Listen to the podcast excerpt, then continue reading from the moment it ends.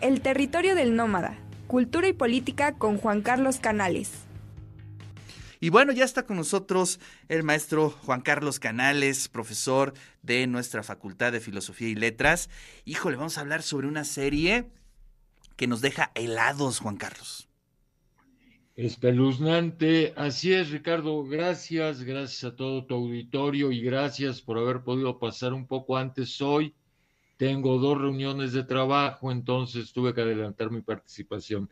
Sí, nos estamos refiriendo a la chica del Vaticano que se está transmitiendo por Netflix. Le voy a resumir brevemente la historia, pero quisiera puntualizar otros puntos que eh, me parecen centrales.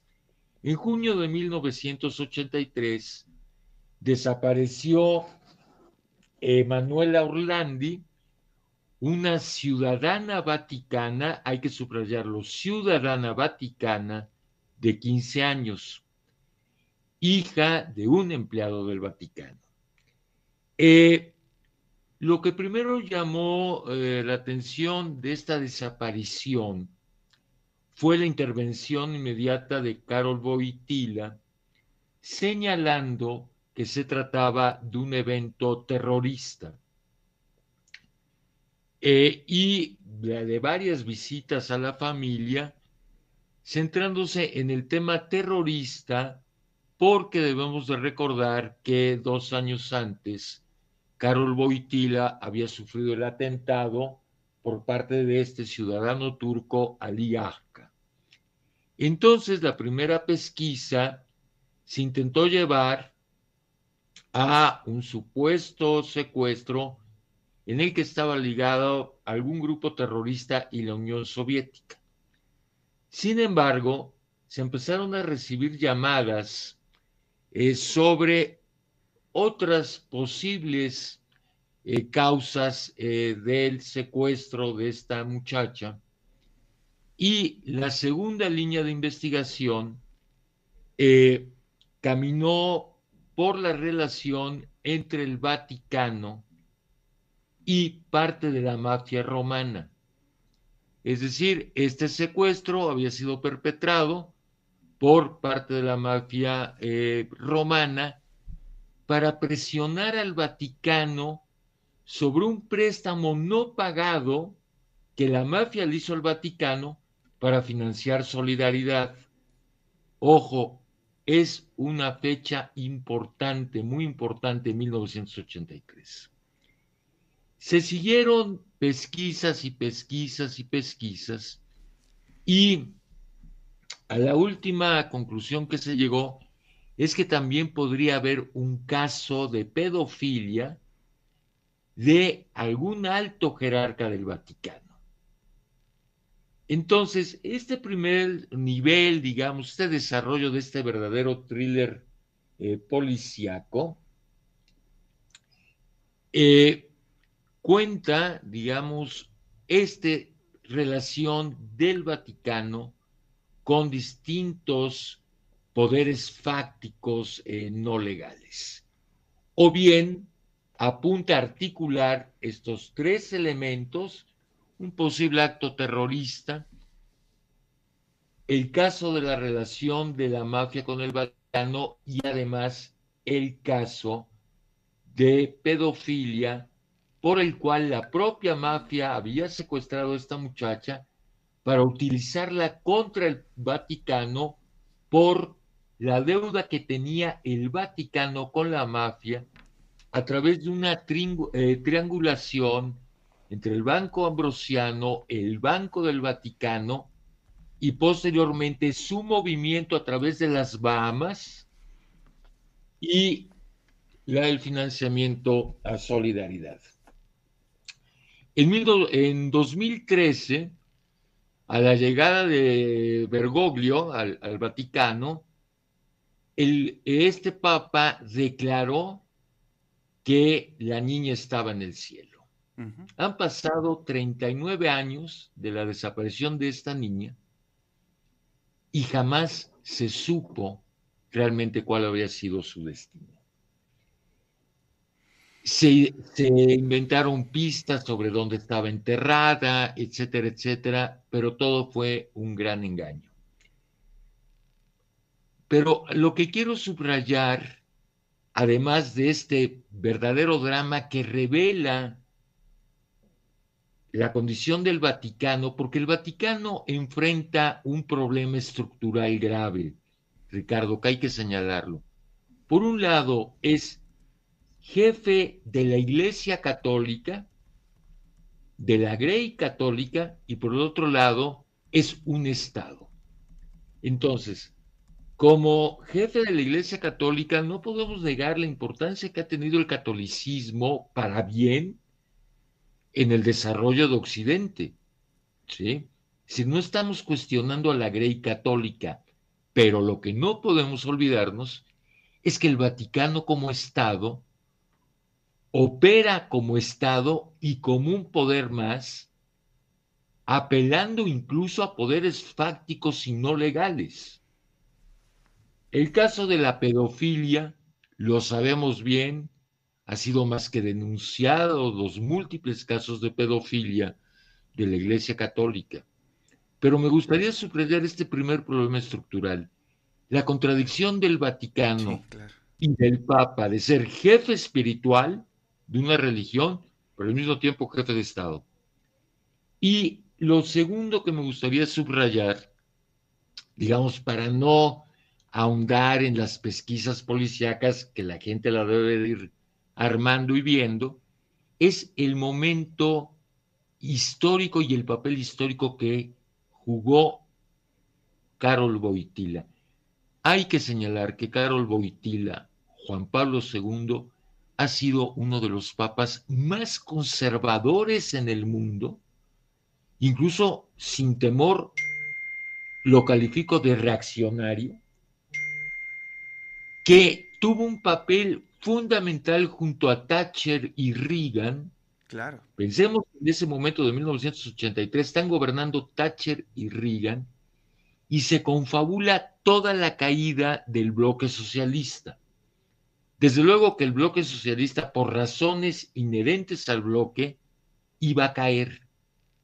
Pero el papel que jugaron estos tres personajes en la caída del este y el surgimiento del mundo unipolar, ¿sí? y de esto que llamamos el neoconservadurismo de finales del siglo XX, fue central Carol Boitila. Y no olvidemos que precisamente el papel que jugó Carol Boitila para descalificar la revolución nicaragüense.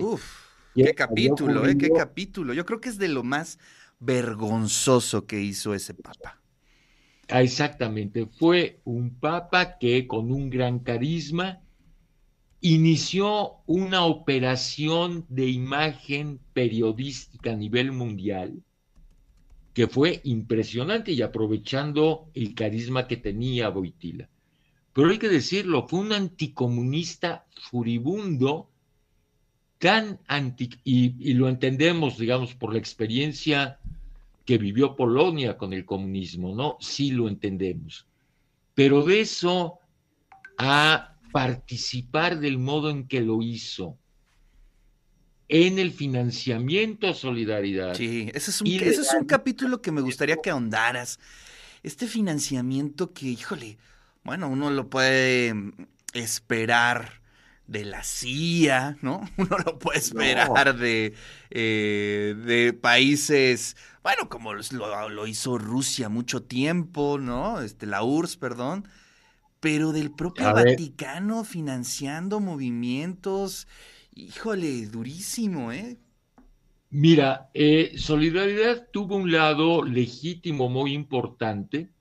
Mira, Polonia es un país eminentemente católico y es, eh, el, yo creo que el 99% de los polacos son católicos furibundos.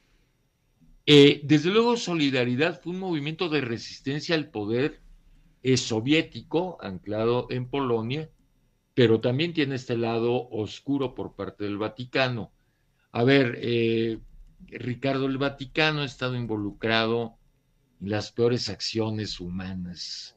Comentábamos, y por ejemplo, eh, ya no se, en la, en, la, en la serie se menciona a Marcinskus, que era el jefe del Banco Vaticano, que era el que encargado, uno de los encargados de lavar dinero. Claro. Se, lavó, se lavó dinero en, en, las Bahamas. Y luego este triángulo que hacen con el director de, del Banco Ambrosiano, ¿sí? que fue el que hizo el préstamo a través del cual la mafia fue prestando al Vaticano y eh, después mataron al jefe del, del Banco Ambrosiano, mataron a uno de los líderes más importantes de la mafia romana, ¿sí? Porque lo que estaba en juego era que no se había pagado este préstamo ilegal, eh, el Vaticano no había pagado este préstamo a la mafia. ¿sí? Y luego, eh, digamos, la última línea de investigación, que es la pedofilia, y en este caso tendremos que hablar de pederastia, no de pedofilia, porque eh, hay toda una red, digamos, en torno a eh, esta niña secuestrada, es decir, hay tráfico de menores. Esa es la diferencia. Una cosa es la pedofilia, que es el gusto por los menores, y otra cosa la pederastia. La pederastia es la red que moviliza ¿sí? a niños. Son redes que movilizan. Entonces, no solo había un caso de pedofilia, sino de pederastia, y ya no en cualquier cura de pueblo, sino dentro del Vaticano. En un miembro de la alta jerarquía vaticana. Que al final de la serie se revela que la primera llamada que reciben para anunciar el secuestro y la situación de esta niña fue dirigida al Vaticano, no a la familia. Así es. ¿No? Entonces sí, nos deja ver una dimensión siniestra, muy siniestra que sabemos que ha tenido el Vaticano a lo largo de la historia, pero también nos deja ver una época que nos cambió la vida a todos. ¿Sí? Que es la crisis del mundo unipolar. Tú piensas que en 1989 caería el muro de Berlín, en 1990 eh, caería la Unión Soviética, ¿sí? Entonces es una época en la que el mundo giró 180 grados. Y entramos a esta oleada calificada pesimista, ¿no? De modo equívoco como neoliberal y en la cultura un mundo profundamente conservador. Claro. ¿No? Y pesimista, claro, porque la, la caída de la Unión Soviética puso en crisis uno de los pilares fundamentales de Occidente, que es la utopía. Así es. Claro, eh, una crisis de la utopía, de estas utopías racionalistas, cuyo coste fue altísimo en el mundo, ¿no? Digamos, hoy sabemos que eh, Stalin mató alrededor de 20 millones de rusos entre la represión y el hambre, más 20 millones de rusos en la guerra. ¿Sí? Entonces, eso es injustificable, pero lo que uno cuestiona es este papel perverso e ilegal del Vaticano. Así es. Oye, pues la verdad es que sí, tuve la oportunidad de ver la serie y hubo momentos en donde la tuve que parar, de plano porque sí sentía yo una repulsión ante lo que estaba yo viendo. Y ahorita que estabas platicando sobre lo de Nicaragua, empecé a buscar alguna información en la red, me encontré con una nota del país donde tiene una foto tremenda, en donde está... El cardenal doblado, obligando a besarle la mano al Papa, cardenal. Sí, pero está eh, Juan Pablo II en el aeropuerto, de fondo se puede ver las banderas sandinistas, eh, todos los militares sandinistas a un lado. El otro era Daniel Ortega, ¿no? No el que conocemos actualmente, sino el otro, eh, Daniel Ortega, hincado Ernesto Cardenal, eh, pues recibiendo el regaño de Juan Pablo II. Creo que esa es la escena, la escena más vergonzosa que podemos tener. Algo que no se sabe, eh, Ricardo, es el papel que tuvo la Iglesia Católica en el Holocausto judío. ¿Sí? Gran parte de la Iglesia Católica del Este apoyó el Holocausto judío. Pero no solo eso, muchos de los jerarcas nazis se salvaron a través del Vaticano y recibieron salvoconductos del Vaticano para escapar de la justicia fuera alemana o judía. El caso de Barbie, que fue uno de los peores criminales nazis, salió a través del Vaticano y se convirtió en una figura central de la CIA para matar al Che Guevara en un primer momento, fue el, que ideó todas las operaciones contra el Che Guevara y posteriormente fue uno de los pilares con Escobar Gaviria para la salida de cocaína de Bolivia a Colombia. Entonces el Vaticano ha tenido un papel verdaderamente vergonzoso, sin que esto signifique que estemos criticando al catolicismo. y son cosas completamente distintas. Exactamente, ¿no? Oye, pues hay, muchos, hay muchos comentarios por aquí, dice Felipe. ¿Algún libro que recomiende el maestro Canales al respecto? El tema está eh, tratado, eh, del tema que estás tratando. Eh, también Tommy dice, extraordinario tema que nos presenta el maestro Canales. También te manda saludos y felicitaciones el maestro Lucio de Publicaciones que está ah, escuchando la columna.